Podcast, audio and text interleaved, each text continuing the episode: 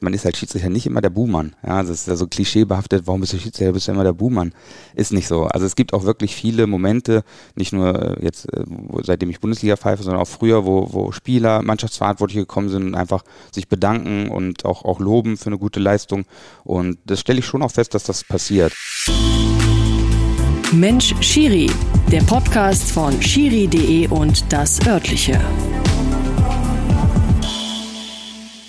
Ein letztes Mal vor einer wirklich versprochen nur klitzekleinen Sommerpause heißt es sportfrei, liebe Freunde, und herzlich willkommen zum Mensch Schiri. Bevor ich dann auch mal im kommenden Monat ein kleines bisschen durchschnaufe, machen wir heute uns nochmal gemeinsam eine gute Zeit. Ich freue mich auf einen hochinteressanten Gast, der mir dankenswerterweise schon gegenüber sitzt und mich mal wieder, dass ihr Schiedsrichter seid da entspannt bei diesem Thema, zu sich nach Hause eingeladen hat. Es ist ein Wahnsinn.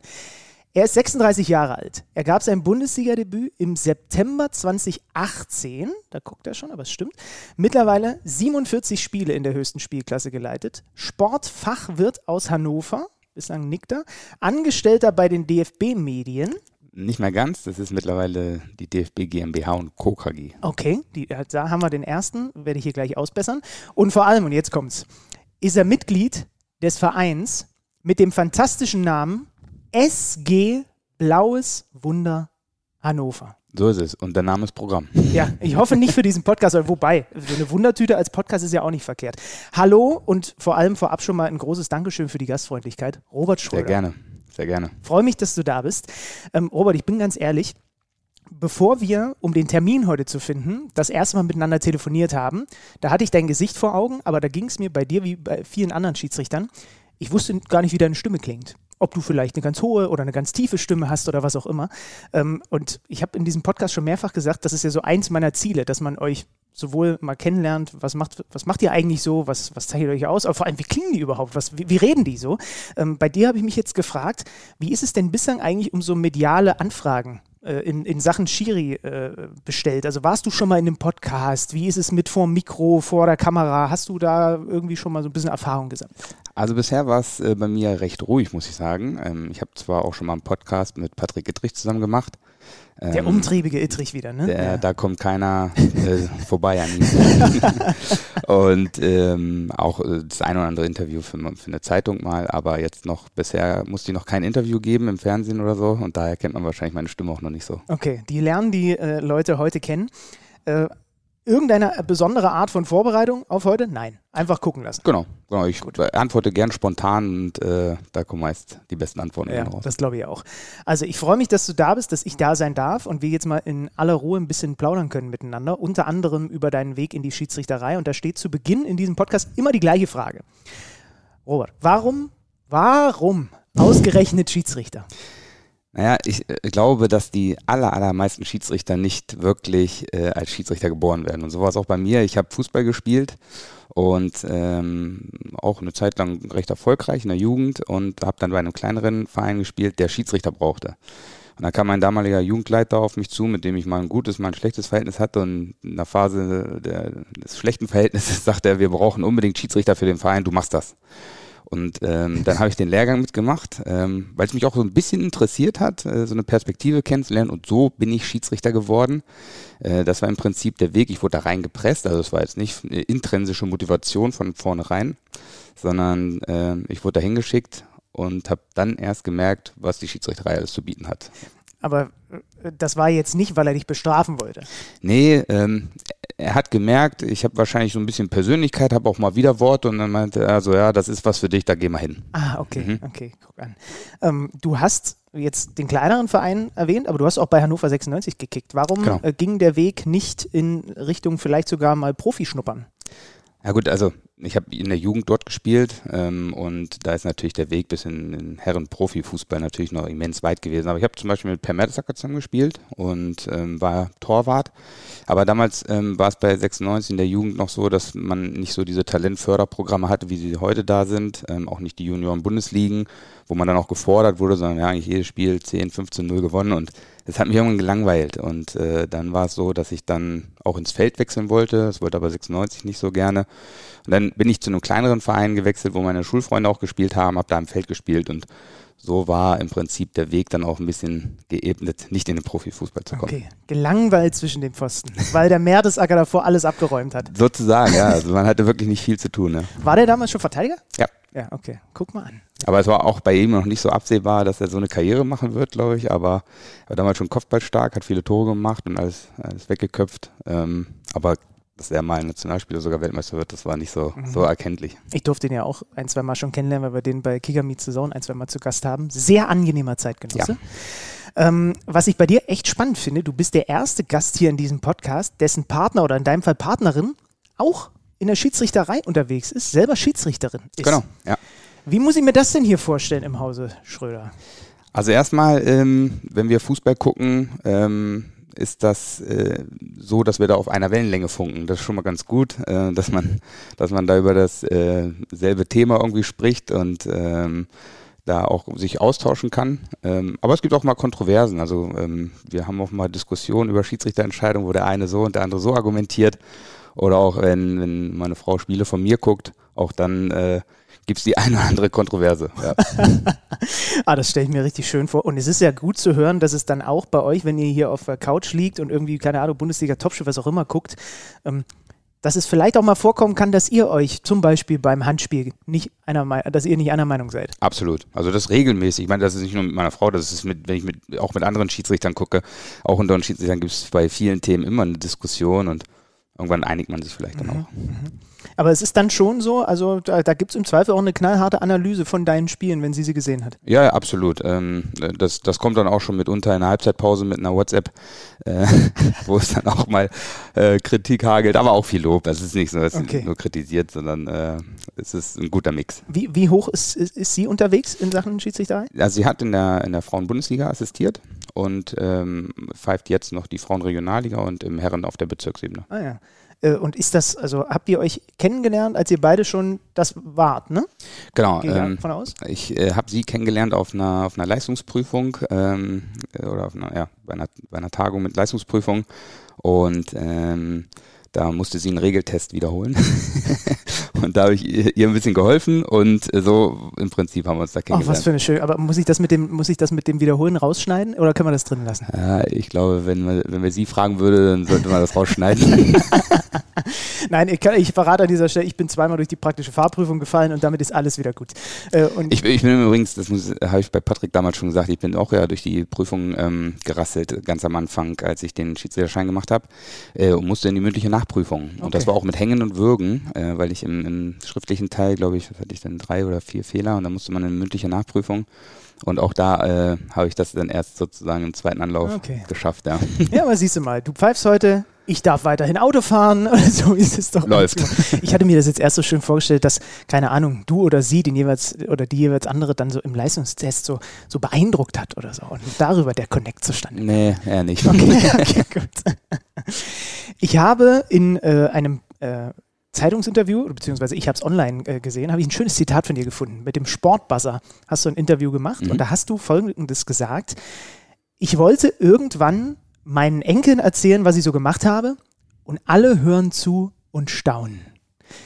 Ist das tatsächlich zumindest zu einem Teil so dein Antrieb, deine Motivation für das, was du machst? Genau, also das war schon immer so ein Stück weit mein, ähm, meine Philosophie oder mein innerer Antrieb, Teil von etwas Besonderem zu sein, wo, wo man eine Geschichte erzählen kann, wo jeder sagt, cool, das, das ist spannend, das äh, hört man nicht so oft. Und das war immer mein Antrieb und das habe ich geschafft mit der, mit der Tätigkeit in der Bundesliga. Und ja, auf jeden Fall eine schöne Sache. Von den Enkeln sind wir noch ein bisschen entfernt mit Mitte 30, aber Stimmt. Äh, ist auf jeden Fall ein guter Weg, würde ich mal sagen. Ähm, wie glatt oder wie holprig ähm, verlief denn deine Karriere so als Schiedsrichter, bis dann irgendwann der Aufstieg in die Bundesliga perfekt war? Ich stelle mir das relativ im Eiltempo vor, sonst wärst du ja eigentlich jetzt in dem Alter noch nicht da, wo du bist, oder? Ähm, ja, also ich habe recht früh angefangen mit 16 und ähm, dann dauert es ja mal so ein bis zwei Jahre, bis man sich da in der Schiedsrichterei zurechtfindet, bis man auch so überhaupt einen Ehrgeiz äh, für die Tätigkeit entwickelt. Und als ich so dann ein Stück weit gefördert wurde, war es dann so, dass ich im Prinzip schon auch jede Spielklasse fast ein Jahr lang durchgepfiffen habe. Und in den Ebenen der, der Verbandsligen äh, sind dann Parallelwege mit den Junioren-Bundesligen. Also es sind schon auch extrem lange Wege bis nach ganz oben und äh, habe jede Spielklasse ein Jahr fast durchgepfiffen, in der Oberliga bzw. Regionalliga dann noch mehrere Jahre, äh, bis ich dann in den DFB-Bereich gekommen bin mit der dritten Liga. Dort habe ich eigentlich drei Jahre gepfiffen, zweite Liga drei Jahre und dann in die Bundesliga. Also es waren in, in Summe deutlich über zehn Jahre, die ich schon auch gebraucht habe, ich glaube 13 Jahre, äh, um in die Bundesliga auch zu kommen. Ja. Aber das ist ein normaler Weg oder gibt es auch Kollegen, die da bestimmte Schritte überspringen können oder ist das gar nicht möglich? Doch, das ist schon möglich, ähm, dass man auch mal eine Spielklasse äh, nur ein halbes Jahr lang pfeift oder sogar gänzlich überspringt, aber es ist schon sehr selten. Okay. Also sonst muss man sich schon wirklich durchsetzen, Jahr für Jahr in der jeweils höheren Spielklasse.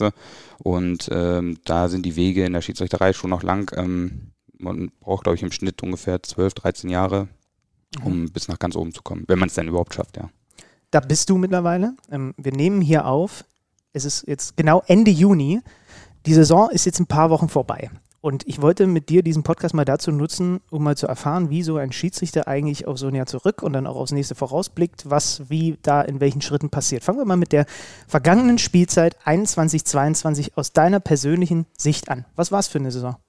Also tatsächlich muss ich wirklich sagen, dass die letzte Saison ähm, eine der besten war, die ich bisher hatte. Also ich hatte insgesamt 16 Bundesligaspiele und hatte dort ähm, auch, auch viele ja, namhafte Spiele ähm, und es gab eigentlich keines, was mir direkt jetzt in Erinnerung geblieben ist, wo wirklich ein Bolzen drin war, wo ein dicker Fehler drin war. Ich meine, in jedem Spiel macht man Fehler, das ist ganz normal, aber es war jetzt kein Spiel dabei, wo ich sage, da gab es eine wirkliche Fehlentscheidung. Ich hatte auch keinen einzigen Videoeingriff, was ja auch immer schon ein Zeichen dafür ist, dass es ähm, keine größeren keinen einzigen Videoeingriff in wie vielen Spielen? In 16. Das ist aber okay. Ja, das war, also es war wirklich auch meine, also auch meine Assistenten hatten nicht einen Eingriff, also auch da war jedes, Abs äh, jedes Tor war, war, korrekt, kein Abseitsfehler, sodass das wirklich eine, eine sehr runde Saison war, muss ich sagen. Mhm.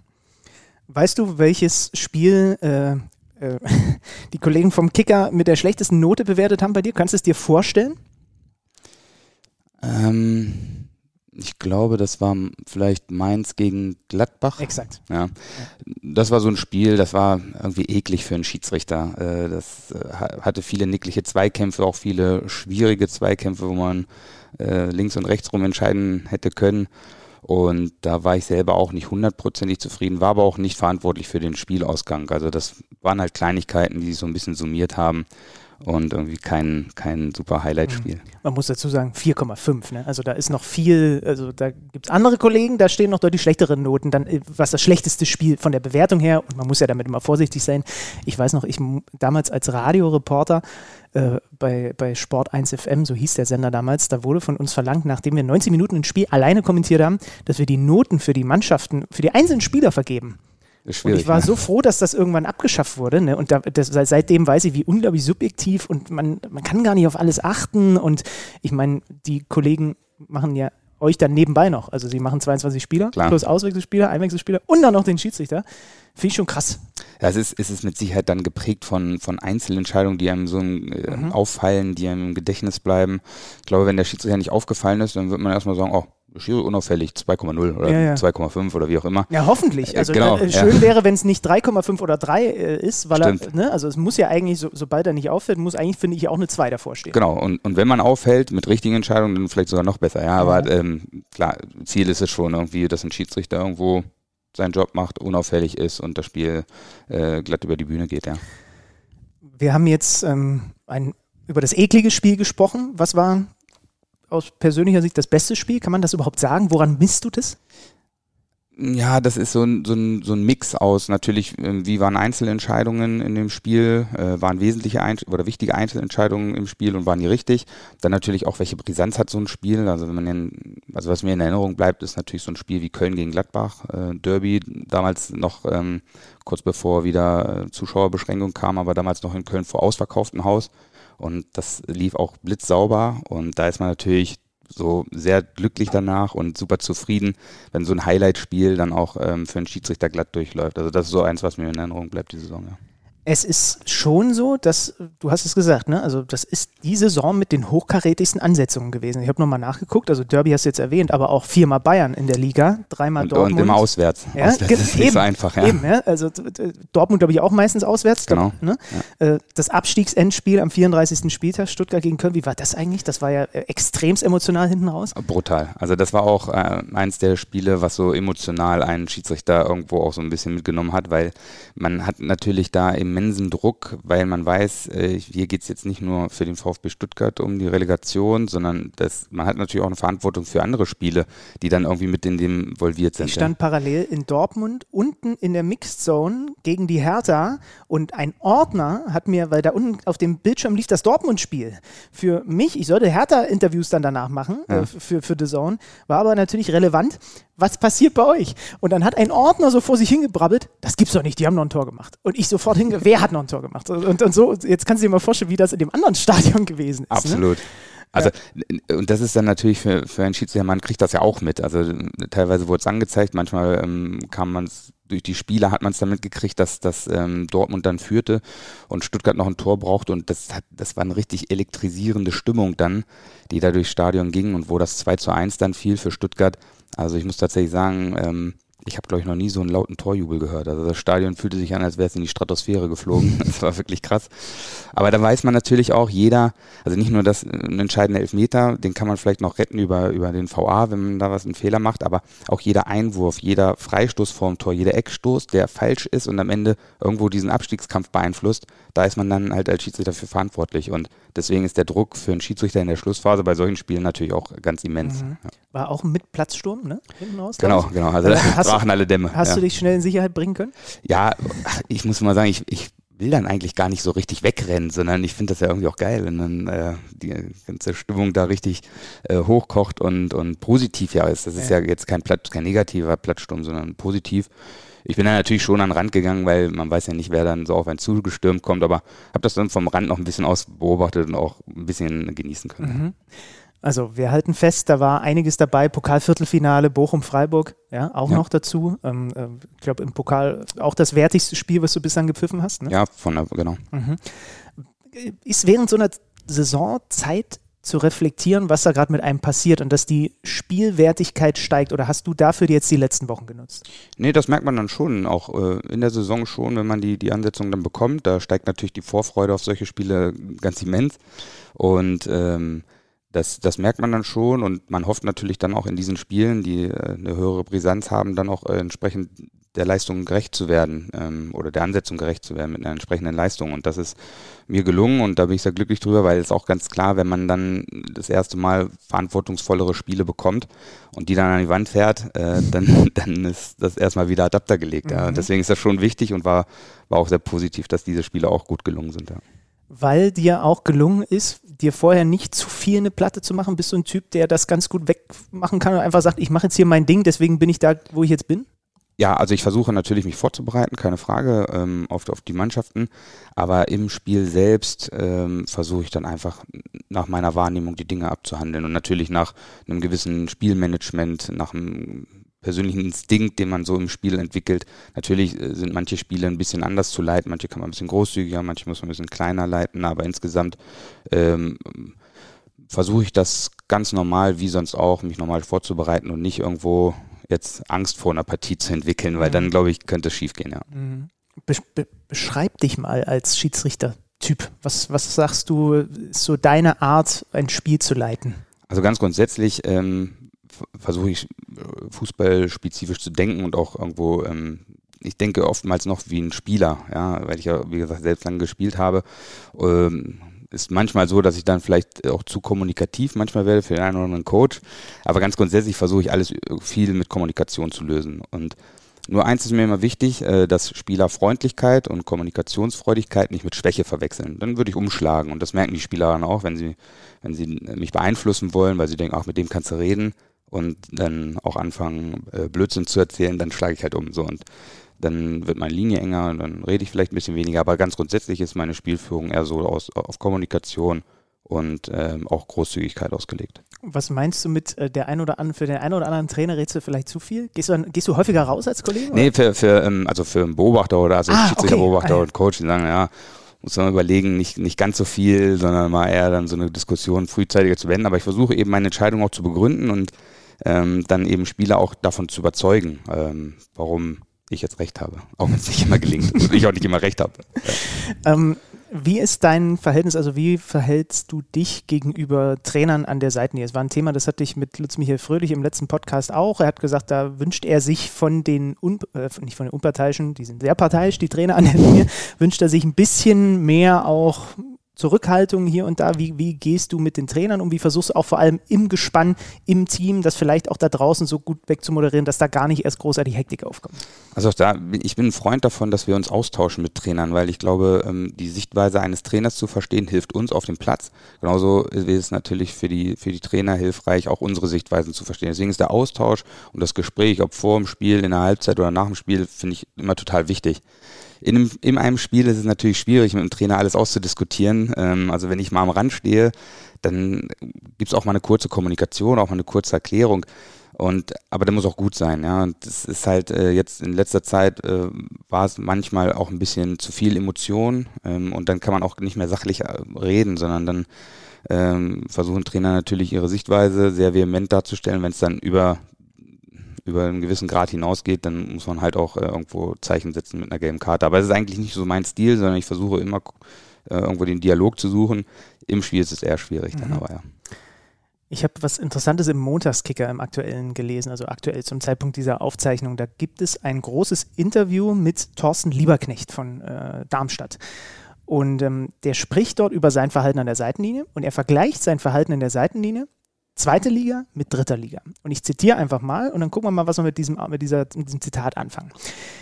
In der dritten Liga hast du keinen vierten Offiziellen, sagt er. In der zweiten Liga suchst du den oft, weil du weißt, du kannst da etwas abladen. In der dritten Liga schluckst du den Ärger eher mal runter.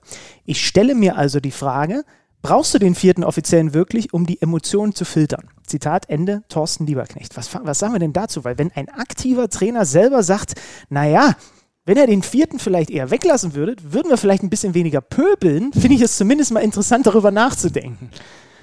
Ja, ähm, der vierte Offizielle, das ist halt äh, vielleicht auch etwas, was man nochmal erklären muss. Der steht da nicht nur als emotionaler Mülleimer für die Trainer, sondern der ist halt involviert, auch in die Spielprozesse. Natürlich ist er auch im, auch im hohen Maße für die Administration verantwortlich außerhalb und natürlich auch für das Management der Bänke und auch das Management mit dem Trainer. Er ist aber nicht dafür da, dass er halt, wie gesagt, als emotionaler Müll oder als Emotionsmülleimer für die Trainer dienen soll, sondern er soll als Gesprächspartner da sein. Und er kann was erklären, er kann ähm, Dinge vielleicht richtigstellen, äh, aber er sollte nicht nur einfach dafür herhalten, dass der Trainer da äh, irgendwas abladen kann. Und deswegen ist das schon mal gänzlich falsch zu denken, dass es nur einer, wo ich, wo ich meinen mein Frust äh, ablade, sondern er soll halt in dem Dialog da stehen. Ja? Und ähm, deswegen ist der vierte Offizielle schon, äh, schon wichtig und den sollten wir auch beibehalten, weil er eben auch bei vielen anderen Spielvorgängen hilft, inklusive der Administration. Mhm. Wie ist es bei dir? Vierte offizielle Einsätze, einige gehabt schon? Ja, ähm, in den letzten Jahren war es noch öfter, jetzt nimmt es ein bisschen, bisschen ab. Ich mache die Tätigkeit äh, zwar auch schon gerne, aber sie ist nicht äh, so meine Favoritentätigkeit in der, in, im Bereich der Schiedsrichterei, äh, weil es einfach so ist, dass ich gern selber auf dem Platz stehe, dann als Hauptschiedsrichter natürlich eine andere Bindung auch zum Spiel habe, als, als es als vierter Mann ist. Ähm, aber trotzdem mache ich die Tätigkeit auch gerne, weil ich eben diesen Dialog mit Trainern auch gern mag und äh, auch, auch viel, viel Dampf rausnehmen kann, glaube ich, als, als vierter Mann, äh, wenn man mal viel ähm, auch erklären kann und die Sichtweisen auch von Trainern da versteht. Mhm. Das ist schon auch interessant, ja. Jetzt haben wir gehört, wie du so deine eigene Art, Spiele zu leiten, definierst. Hast du konkrete Punkte? Das habe ich mich schon immer gefragt, aber irgendwie in den Folgen bislang noch nie jemandem die Frage gestellt. Deswegen mache ich es jetzt mit dir. Hast du konkrete Punkte, wo du sagst, da will ich in der nächsten Saison unbedingt besser werden? Ähm, ja, das ist immer so punktuell. Bei jedem Spiel äh, kristallisiert sich irgendein Punkt raus, den man dann beim nächsten Mal besser machen würde. Jetzt sind, ist nicht, also sind die seltensten Situationen exakt gleich, sondern sie haben immer eine andere Komponente. Aber es gibt in jedem Spiel, wo ich mir denke, ach, da hast du schlecht reagiert, ähm, da hast du schlecht gestanden ähm, oder da ähm, war die Kommunikation einfach schlecht, schlecht erklärt oder auch mit den Assistenten nicht gut zusammengearbeitet. Das sind immer so punktuelle Situationen und wenn dann ähnliche Situationen in Folgespielen wieder kommen, dann, dann man sich daran und macht es vielleicht dann besser. Mhm. Und ähm, also in dieser Saison gab es ein, zwei Situationen auch, wo ich vielleicht in der Kommunikation ein bisschen überreagiert habe, äh, wo ich mir denke, das könnte man souveräner lösen. Ähm, also solche Sachen nimmt man dann schon nochmal mit, äh, auch wenn sie einen dann nicht immer zu 100 Prozent in jedem mhm. Spiel gelingen. Wie ist eigentlich das Feedback während so eines Spiels von Spielern und Trainern oder auch nach einem Spiel? Also ähm, wie häufig kommt denn dann auch ein Manager oder ein Trainer einfach nochmal in die Kabine und, und, und klatscht ab? Wie ist generell eure Kommunikation? Ich mal ganz platt gefragt, wie, wie, wie kommst du an in der Bundesliga? Wie nimmst du das wahr? Also tatsächlich ähm, mache ich das sehr gerne und sehr oft, dass man auch nochmal irgendwie ähm, dann später, wenn die Emotionen ein bisschen raus sind, äh, sich mit dem einen oder anderen unterhält und äh, Sichtweisen austauscht. Und ähm, es ist tatsächlich, also nicht nur in der Bundesliga, sondern ich es auch generell fest, man ist als Schiedsrichter nicht immer der Buhmann. Ja, das ist ja so klischeebehaftet, warum bist du Schiedsrichter, bist du immer der Buhmann?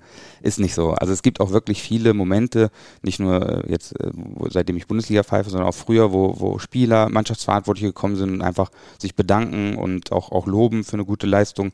Und das stelle ich schon auch fest, dass das passiert. Also es ist jetzt nicht nur, dass die, dass die nur kommen, um Kritik abzuladen, sondern es gibt auch positive Gespräche und dann kann man sich auch auf so einer Basis immer gut austauschen und, und einzelne Argumente austauschen und sich damit auch weiterentwickeln. Also mhm. das finde ich sehr positiv, ja. Euer Chef, auch wenn er das nicht gerne hört, dass ich ihn so nenne, aber ich habe es beim letzten Mal halt gemacht und bleibe auch dabei, sorry, Lutz Michael Fröhlich, hat äh, in der vergangenen Folge erklärt, wie, wie sie er mit seinen, mit, mit, mit seinen Mitstreitern, wie sie quasi so ein Wochenende aufbereiten. Wie bereitest du dein eigenes Spiel vom Wochenende nach?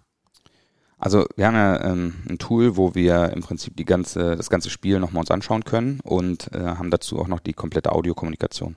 Und das ist insofern ganz gut, weil man da natürlich wirklich nochmal komplett nachvollziehen kann, wie ist eigentlich abgelaufen. Weil man hat so, zwar das noch so grob in Erinnerung, manchmal ist das aber nicht mehr so detailliert, wie es dann eben in diesem, in diesem Tool nochmal äh, nachzusehen ist.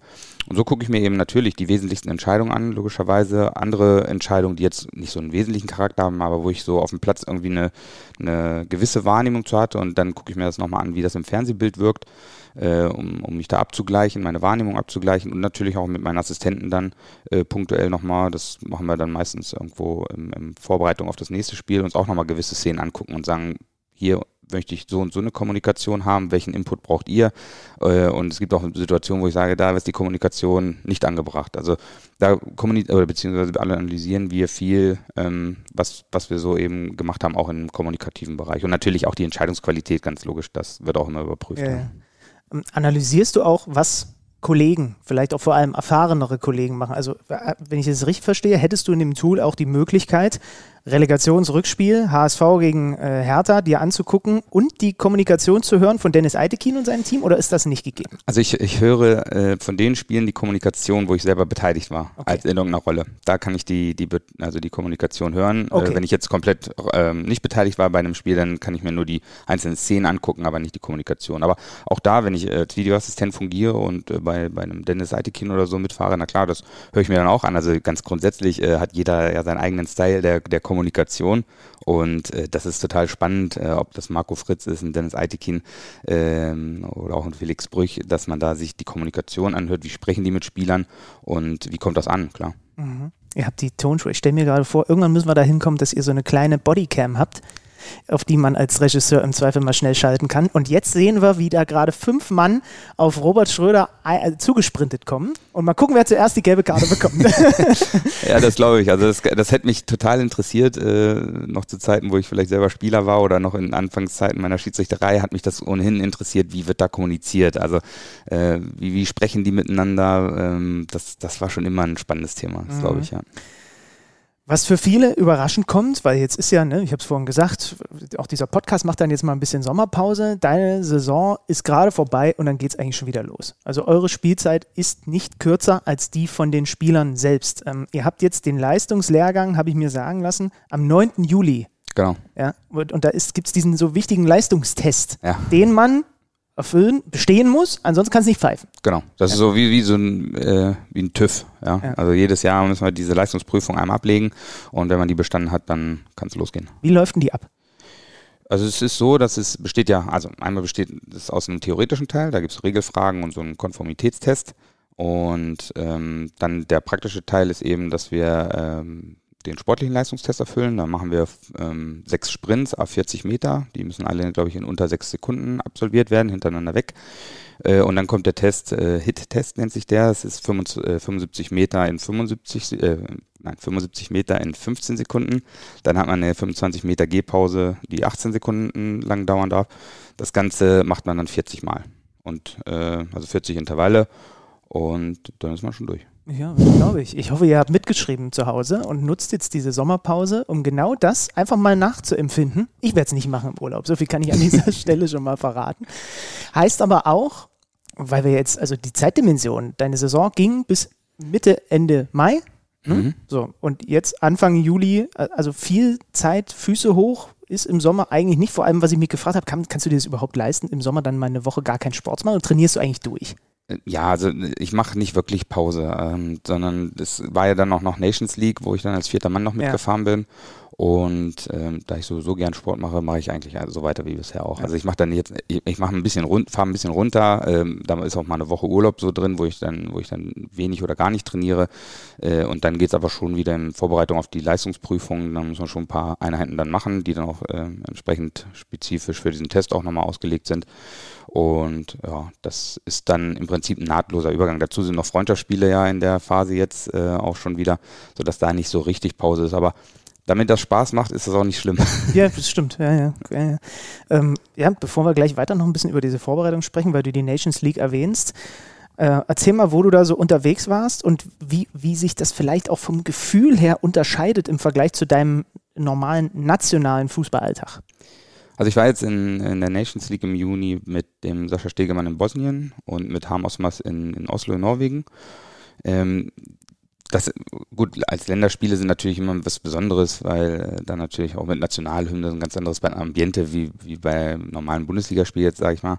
Und ähm, klar, die, die UEFA ähm, Spiele sind immer was Besonderes, weil es natürlich nicht in der Taktung ist wie, wie Bundesligaspiele. Ähm, dazu gibt es eine internationale Reise, man lernt äh, ein anderes Land kennen und äh, ja, das sind schon Spiele, die, die machen schon Spaß und, und sind vom besonderen Charakter auf jeden Fall. Mhm. Oslo ist sehr schön. Ja. Äh, Hattet ihr ein bisschen Zeit, ein bisschen was zu sehen? Nimmt man sich die Zeit bewusst? Ein bisschen Zeit hatten wir tatsächlich, weil wir schon mittags da angekommen sind und ähm, dann haben wir schon ein bisschen auch noch was von der Stadt gesehen, ähm, waren dann abends von, also schön essen und so und das war schon, schon ganz nett. Ansonsten ist es nicht immer so, manchmal, wenn die Reisen erst spät, äh, später erfolgen und dann ist Flughafen, Hotel, Training, äh, da ist der Ablauf dann eher ein bisschen eingeschränkter, aber ab und zu kann man schon auch ein bisschen Zeit da vor Ort haben und auch genießen, ja. Also, ne, da kommt man dann schon, würde ich sagen, auf den Geschmack, oder? Was so internationale Reisen angeht. Ja, absolut. Also mir macht das Reisen ohnehin Spaß. Also ich bin gerne unterwegs und äh, ich war sogar mal mit dem Felix Brüch in, in Saudi-Arabien, in, in Riyadh. Also das war auch besonders, weil äh, da kommt man ja wirklich nicht jeden Tag hin äh, und äh, ganz andere Kultur, ganz andere Fußballkultur und das war schon absolut spannend da. Also das war im Endeffekt deine Überbrückungszeit zwischen zwei Bundesliga-Saisons. Ja? Auch irgendwie krass, ne? Ähm, äh, wie, wie, wie läuft nach diesem Leistungslehrgang, du hast schon gesagt, Freundschaftsspiele, was passiert dann noch? Gibt es nochmal ein Trainingslager mit dem DFB oder sowas? Bis dann, es geht ja dann schon Ende Juli mit dritter Liga, zweite Liga, dann irgendwann Pokal weiter, ne? Anfang äh, August. Genau, also es ist im Prinzip der Lehrgang, äh, vom 9. bis 14. ist der. Ähm, und da geht es ja direkt, direkt schon mit zweiter Liga los. Ja, stimmt, also es ja, ist, glaube ich, bis Donnerstags geht, geht der Lehrgang und äh, Freitags ist schon das Eröffnungsspiel der zweiten Mhm. Liga. Also dann ist zweite Liga, zwei Spieltage, dritte Liga steigt dann, glaube ich, auch äh, ein, äh, dann kommt Pokal und dann geht die Bundesliga los. Also mit dem Lehrgang ist im Prinzip die Saison komplett eröffnet und dann geht es wahrscheinlich auch direkt los. Mhm. Wie, wie Fußballverrückt bist du in dem Sinne, dass du, keine Ahnung, weißt, wer wohin gewechselt ist? Ich, ich merke das bei mir jetzt, dass ich jetzt in diesem Jahr ist es wieder extrem, dass ich jeden Tag gucke, was gibt es so für Gerüchte und so weiter und so fort. Hm, Also ich verfolge es schon ein bisschen, aber jetzt nicht so ganz intensiv. Also Klar kriegt man von den größeren äh, Wechseln natürlich das, das mit, das äh, ist ja klar, aber ähm, also ich weiß jetzt nicht alle Wechsel auswendig oder jedes Gerücht da. Das sieht man dann, wenn man die, die Mannschaften äh, dann irgendwann pfeift, wer dann wo, wo ist. Äh, das verfolge ich nicht so in dem Detail gerade. Du, du, bereitest dich ja dann auch eh nochmal auf die beiden Mannschaften vor. Ne? Genau, äh, genau. Um dann, äh, das habe ich auch gelernt, ne? auch zu wissen, im Zweifel, die haben einen neuen Eckballschützen oder die machen das oder jenes, ne? also um sich auch so ein bisschen auf so ein Muster vorzubereiten. Absolut, Ne? also das ist auch Teil dessen, ähm, was so die normale Vorbereitung ist. Äh, welche sind die Zielspieler bei Eckstößen? Äh, was ist bei, bei generell bei Standards? Wie ist das Umschaltverhalten etc.? Wie, wie spielen die? Welche Spielsysteme und so? Um sich da einfach ein bisschen so auch vom, vom Laufverhalten und Stellungsspiel drauf anzupassen. Ähm, das ist so Teil der normalen Vorbereitung, aber das kommt dann, äh, wenn die Saison dann erstmal in den Start geht. Apropos Umschaltverhalten, ich habe mir sagen lassen, ich sitze hier mit einem extrem explosiven Bundesliga-Schiedsrichter, was den Antritt angeht. Aber nicht auf den ersten Metern. Aber auf Distanz, ne? Äh, in der Endgeschwindigkeit, ja. Also in der Mhm. Endgeschwindigkeit bin ich zufrieden. Äh, Die ersten Meter waren früher mal besser, äh, aber das, ähm, das lässt dann auch leider ein bisschen nach. Aber ja, doch die, die Endgeschwindigkeit, wenn ich einmal auf Touren komme, die, die ist dann ganz gut. Ja, die, kannst du sagen, wo die ungefähr liegt? Ähm, ich schaffe hin und wieder nochmal so die 31 km/h. Mhm. Ähm, ich glaube, mit 36 ist das okay. Ja, das will ich aber wohl auch mal sagen. Ah, Da gab es doch dieses legendäre Video unter der vergangenen Saison, wie der Haaland, wie es diesen Konter von Dortmund gibt und draußen der Assistent an der Seitenlinie, ich weiß leider nicht mehr, wer es war, den Sprint fast auf Haaland-Tempo mitgegangen ist. Ja, es gibt bei uns auch ein paar Assistenten, die sind, die sind super fit und äh, extrem schnell. Kann man auch vorstellen, dass der eine oder andere sich da so äh, im Ehrgeiz gepackt fühlt. Und wenn er dann die Seitenlinie lang geht, sich jetzt sagt, äh, den versuche ich mal mitzuhalten. Also ich habe das in einem Spiel vor einem Jahr, glaube ich mal, ähm, da gab es auch einen Konter, Bayern, Hertha gegen Bayern war das. Und da hat der Leroy Sané den Ball gehabt und konnte richtig Meter machen. Und äh, dann habe ich mir so gesagt, Mensch, da muss man versuchen dran zu bleiben ist mir auch ein Tick gelungen, also ich weiß nicht, ob er jetzt ganz 100% gegeben hat, ist mir ein Tick gelungen, nur mit dem Unterschied, dass er auch noch den Ball am Fuß hatte. Ja. also, ähm, das war schon krass, also die, da gibt es schon ein paar Spieler, die auch echt gut Speed haben und äh, also da würde ich ein Laufduell, ein direktes Laufduell würde ich wahrscheinlich verlieren, aber äh, zumindest kann ich dem Spiel dann noch folgen. Ja, weil natürlich, also wir alle, wenn wir Fußball gucken, das ging mir, also jetzt geht es mir auch teilweise noch so, aber das ging mir auch, du guckst natürlich auf den Sané und den Ballführenden und wie der den Konter rennt und dann erst im zweiten, dritten Blick und gerade wenn das dann irgendwann bei Social Media aufkommt, siehst du dann so, ach guck mal hier, die Schiedsrichter, ne, die, na klar müssen die den Sprint mitgehen Ah. können, zumindest fast. Also wenn man da mal tatsächlich den Blick so äh, löst und mal auf den Schiedsrichter richtet, dann stellt man schon auch fest, der Schiedsrichter ist immer in Bewegung. Äh, wir müssen schon auch echt viel laufen, gerade in den Spielen, wo es so hin und her geht. Und eigentlich, so gerade wenn man sich auch die internationalen Schiedsrichter anguckt, da wird man immer feststellen, bei auch bei Kontersituationen, die sind immer im Bild, wenn sie eine Entscheidung treffen. Also da ist keiner, der dann erstmal ins Bild reinlaufen muss, sondern äh, da ist man eigentlich immer im Bild und nah dran. Ja. Wie mein alter Kreisliga-Schiedsrichter, 60 plus mit so einer dicken Hornbrille, liebe Grüße an der Stelle, wird nicht zuhören, der das meistens aus dem Mittelkreis rausgepfiffen hat. ja gut, der macht das vielleicht mit Erfahrung. Dann Ja, ja, hat er, hat er Ja. gemacht. Außer in dem einen Spiel, da bin ich immer noch sauer.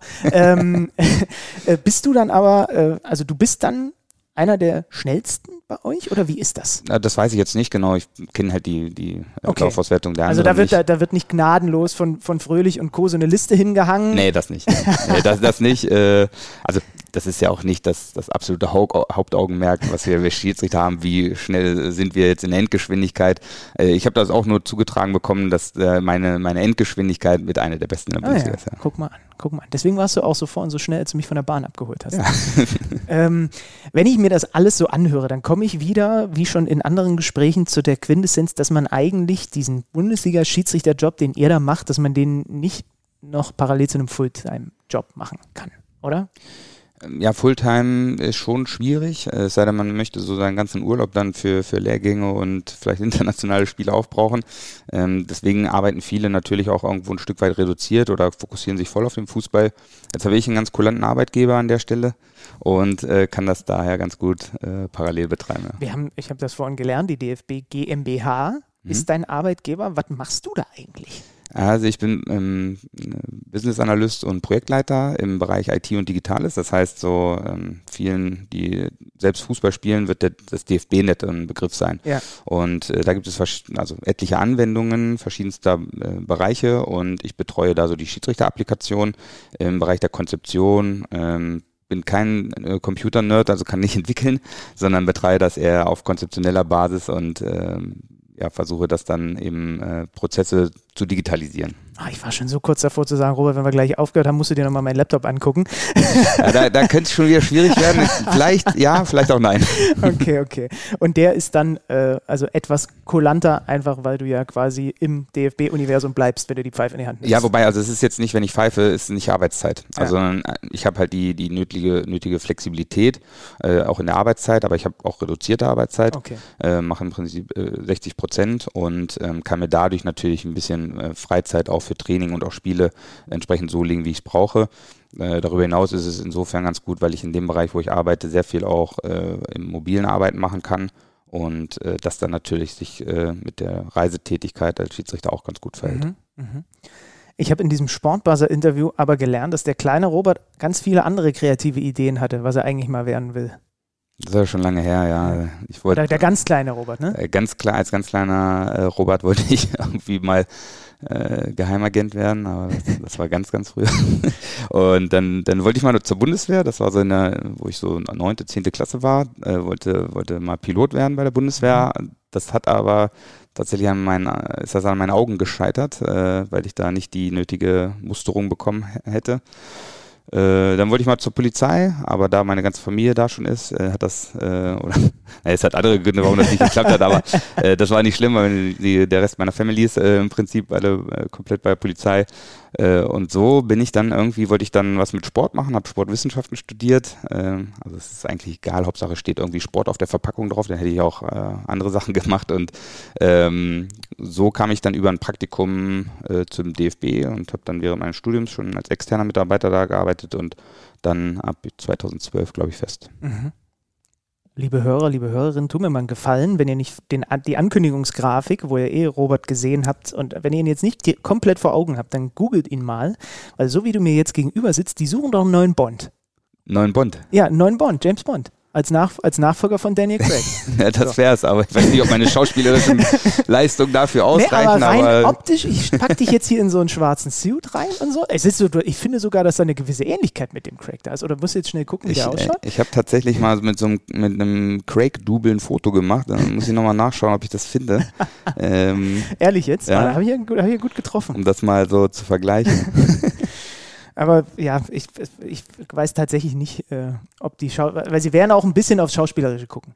Ja, ja wahrscheinlich schon. Und ja. äh, dann, ob so mein Englisch so super ist, um diese Rolle zu spielen, weiß ich dann auch nicht. Aber eine coole Rolle ist es auf jeden Fall. Ja, das glaube ich allerdings. Äh, wo wir gerade so schön in Plauderlaune sind. Schnelle, spontane Antwort. Was kannst du besonders gut, was nichts mit deinem Schiri-Job zu tun hat? Äh, meckern. Spontan, nein, weiß auch nicht warum. Ich meckere auch gerne mal viel, ja. Worüber? Über alles Mögliche? Ja, über alles Mögliche. Wenn irgendwas, äh, gerade wenn so organisatorische Dinge nicht so gut klappen, weil ich eigentlich äh, selber sehr äh, ja, pedantisch manchmal in der Organisation bin und dann auch alles klappt, kann manchmal auf die Minute genau timen, wo ich in drei Stunden sein würde. Hat vorhin bei der Bahn nicht ganz so 100% geklappt, sorry dafür.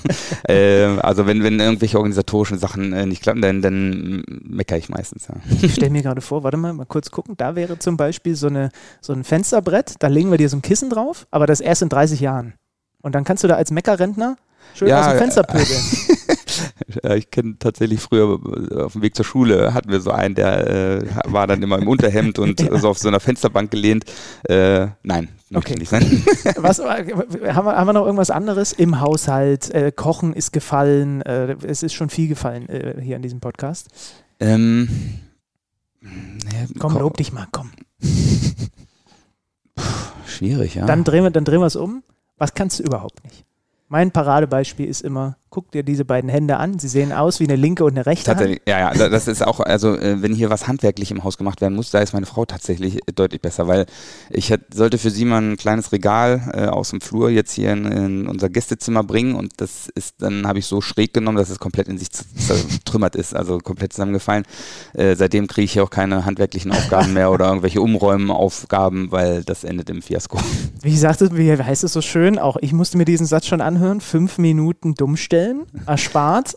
Wobei Absolut. das war ja nicht absichtlich. Ne? Nee, das also, war das tatsächlich nicht absichtlich. So. Ähm, aber ja, gut, wenn man das auch nicht gut kann und nicht gern mag, äh, dann kommt eins zum anderen und dann wird man von diesen Aufgaben auch entbunden. Kann ich, kann ich absolut äh, so unterschreiben und nachvollziehen. Ähm, kannst du uns allen, ich bin durch Zufall über diese Anekdote gestolpert, mal bitte noch kurz diese schöne Geschichte erzählen, die dich und den ehemaligen Unioner Damir Kreilach miteinander verbindet.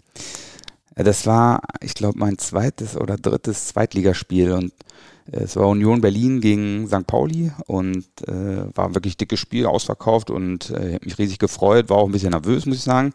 Und es war ein windiger Tag und ähm, dann wollte ich ganz cool die Münze äh, werfen, also bei der Platzwahl.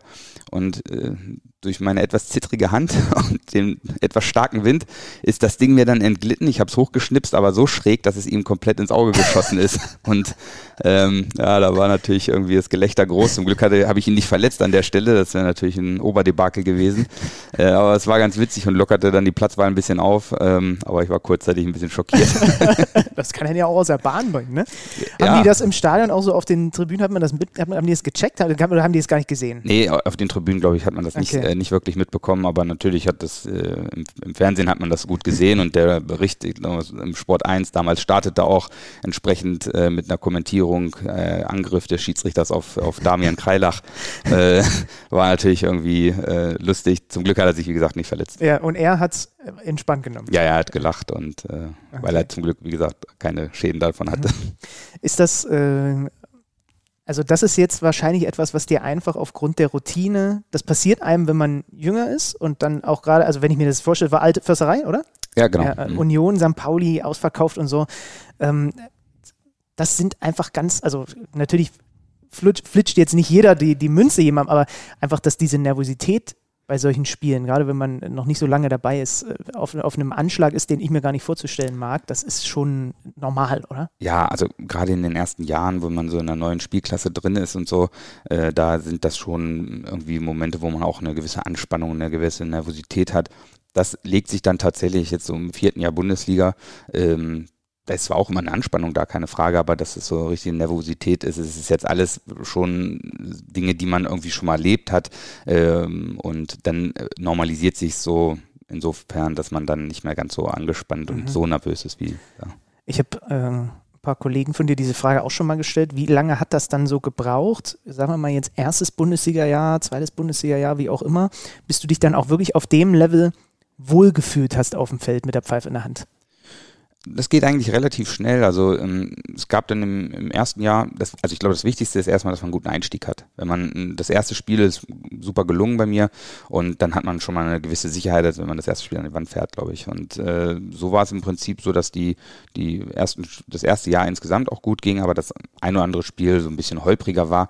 Und das legt sich dann, glaube ich, so im, im, zweiten Jahr, wenn man so ein bisschen angekommen ist, äh, wenn einen die Spieler auch schon ein Stück weit ein bisschen kennen. Und ich glaube, jetzt in, gerade in dem letzten Jahr habe ich so gemerkt, dass ähm, immer, wo, wenn ich beim Spielort angekommen bin, ähm, mich die Spieler schon ein Stück weit kannten und ähm, dann das so, ähm, die wussten, mit wem sie es zu tun haben äh, und dann ist das irgendwie so ein bisschen eine Routine übergegangen. Ja, mhm. ja das ist äh, interessant, weil das ist, da gibt es wieder die Parallele, äh, wenn du äh, moderierst vor der Kamera oder wenn du Interviews machst, ist das genau das gleiche Gefühl. Wenn ja. du ans Stadion kommst und du läufst dann auch so ein bisschen über den Platz und hast deine, deine Probe hinter dir, dann kommen die tröpfeln die Spieler so langsam aus dem Tunnel ja. und dann grüßen dich so ein paar, dann weißt du schon, okay, das macht einfach was mit einem, weil man dann irgendwie doch noch ein bisschen mehr Teil von dem ist. Genau. Ne? Ja, ich ja. denke auch, das ist so, dann, dann merkt man, okay, man ist hier angekommen, äh, und keiner äh, guckt einen schief an oder so, sondern irgendwie man ist, man ist integriert so in dem, in dem Business und dann gibt einem das auch eine gewisse Sicherheit. Aber klar, wenn, wenn irgendwo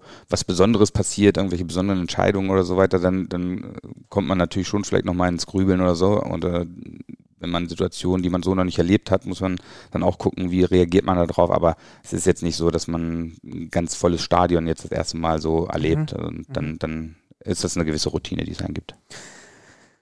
Zum Abschluss ähm, frage ich immer nach, äh, was ihr euch so, was du dir so wünschst für euch Schiedsrichter, Schiedsrichterinnen in Deutschland. Lass uns mal mit dem Profibereich anfangen. Wo sagst du, darf die Reise gerne in den nächsten Jahren noch ein bisschen mehr hingehen? Hast du so ein paar Wünsche, die ich dir als gute Fee erfüllen kann?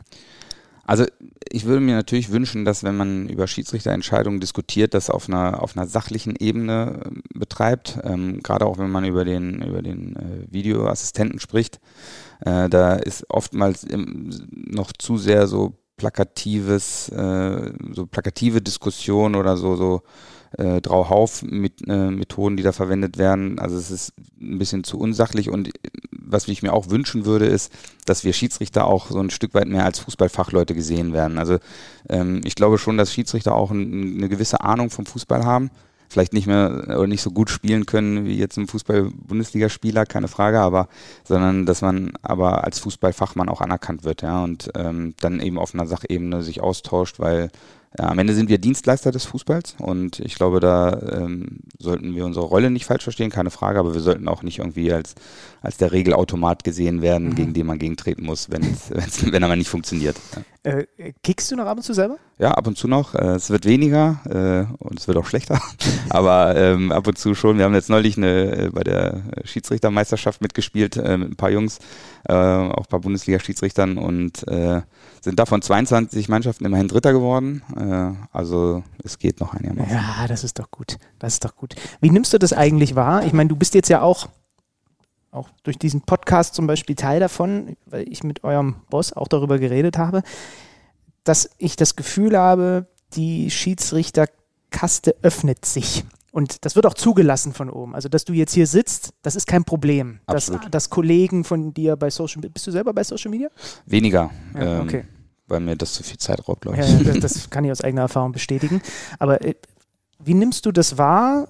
Ist das ein Schritt, den du begrüßt, was du gut findest, dass, dass, dass sich das so ein bisschen in die Richtung die Tendenz äh, ergeben hat? Ja, ich glaube, dass schon wichtig und auch gut ist, weil ähm, wie du es auch gesagt hattest, ähm, wir sind ja auch Menschen. Und ich glaube, wenn man ähm, den Menschen äh, hinter oder in einem Schiedsrichtertrikot besser kennt, hat man auch viel mehr Verständnis äh, für gewisse Sichtweisen. Äh, wenn man jetzt nur sagt, das ist der Schiedsrichter, dann kritisiert man meist das Amt äh, und nicht die Person. Und gerade deshalb finde ich es wichtig, dass man die Person auch irgendwo ein Stück weit äh, kennenlernt, äh, dass man weiß, wie, wie wir einzeln ticken. Also wir ticken alle unterschiedlich, aber äh, wenn man das versteht und besser oder mehr kennenlernt, dann glaube ich, hilft das, um gegenseitigen Verständ oder gegenseitiges Verständnis mhm. zu, zu generieren. Jetzt bist du nicht bei Social Media. Kriegst du trotzdem Rückmeldungen von Amateurkolleginnen und Kollegen?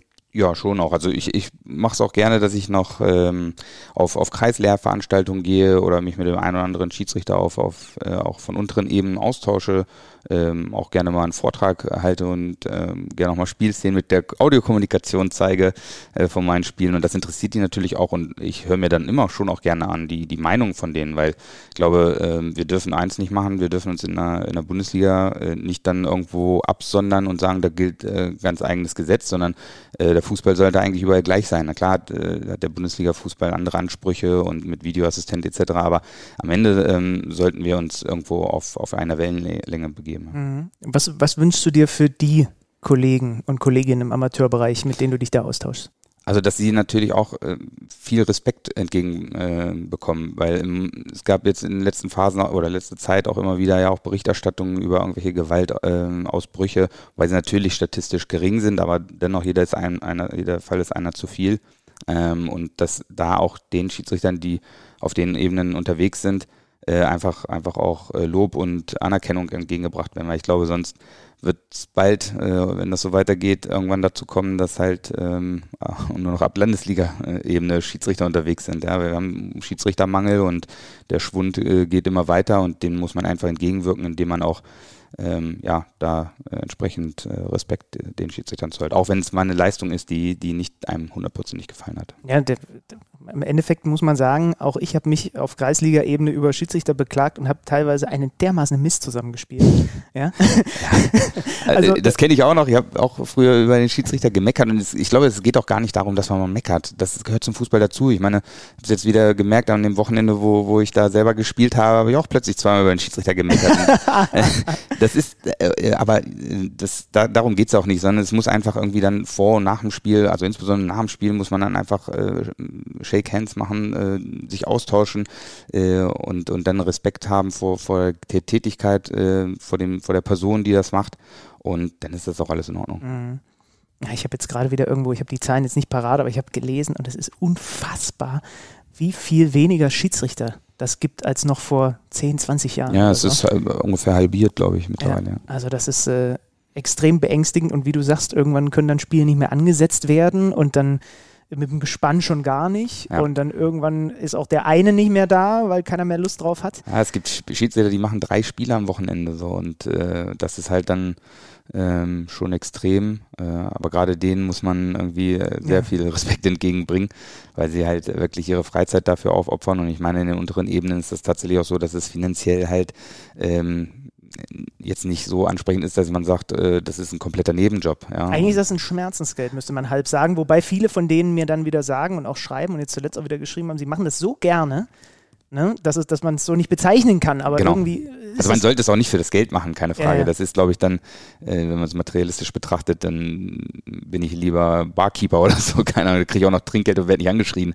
Im Regelfall zumindest. aber, kommt drauf an, ja. Ja, kommt drauf an, aber ähm, nein, das, das, ist halt, die Schiedsrichterei bietet auch mehr als, äh, als nur irgendwie die Spiele pfeifen und, und dafür die, die Spesen kassieren, sondern also ich habe die Schiedsrichterei immer auch mit, mit Kameradschaft verbunden, habe da viele Freunde aus, aus dem Schiedsrichterbereich äh, bezogen und wir haben eben auch aus jedem Spiel, äh, aber auch aus jedem Event irgendwie äh, was Cooles draus gemacht, ja, und haben auch ähm, Schiedsrichterfahrten gehabt, die dann eben nicht nur äh, Spiel beinhaltet haben, sondern auch andere Touren. Und äh, auch die dritte Halbzeit war immer ganz stark. Wenn das kein Schlussplädoyer dafür war, dass ihr bitte entweder an der Pfeife bleibt oder euch an der Pfeife mal ausprobiert, dann weiß ich auch nicht. Robert, ich sage vielen lieben Dank. Sehr gerne dass du mich empfangen hast. Ich drücke die Daumen für den Leistungstest. Danke, ja, das, das wird schon. Das wird schon, da ist er, da ist er zuversichtlich und vor allem drücke ich die Daumen. Ich werde genauestens in den nächsten Monaten drauf gucken, wo denn bei der Ansetzung das Wörtchen Schröder steht und ob das mit den äh, Ansetzungen so weitergeht. Äh, ich wünsche dir auf jeden Fall. ne? Und ähm, sieh trotzdem zu, dass du, es sind ja noch ein paar Tage bis zu diesem Leistungstest, irgendwie noch ein bisschen durchpusten kannst, bevor es dann wieder weitergeht. Und dann hoffe ich, dass wir uns äh, in der kommenden Saison irgendwie in irgendeinem der Stadien auch mal über den Weg laufen. Bestimmt, ja. ja. Freue mich drauf, ja. Vielen lieben Dank und äh, euch zu Hause wünsche ich jetzt eine schöne Sommerpause. Im Juli machen wir mal bisschen Piano und dann im August sind wir auch mit Mensch Schiri wieder zurück. Wenn ihr mögt, bis dahin gerne ähm, Rezensionen, äh, 5-Sterne-Bewertungen, alles unter 5 Sterne müsst ihr nicht machen, meinetwegen. Ähm, ja, und dann hören wir uns in aller Frische im August wieder. Das war's. Bis dann. Macht's gut. Ciao, ciao. Ciao. Mensch Schiri, der Podcast von Schiri.de und das örtliche.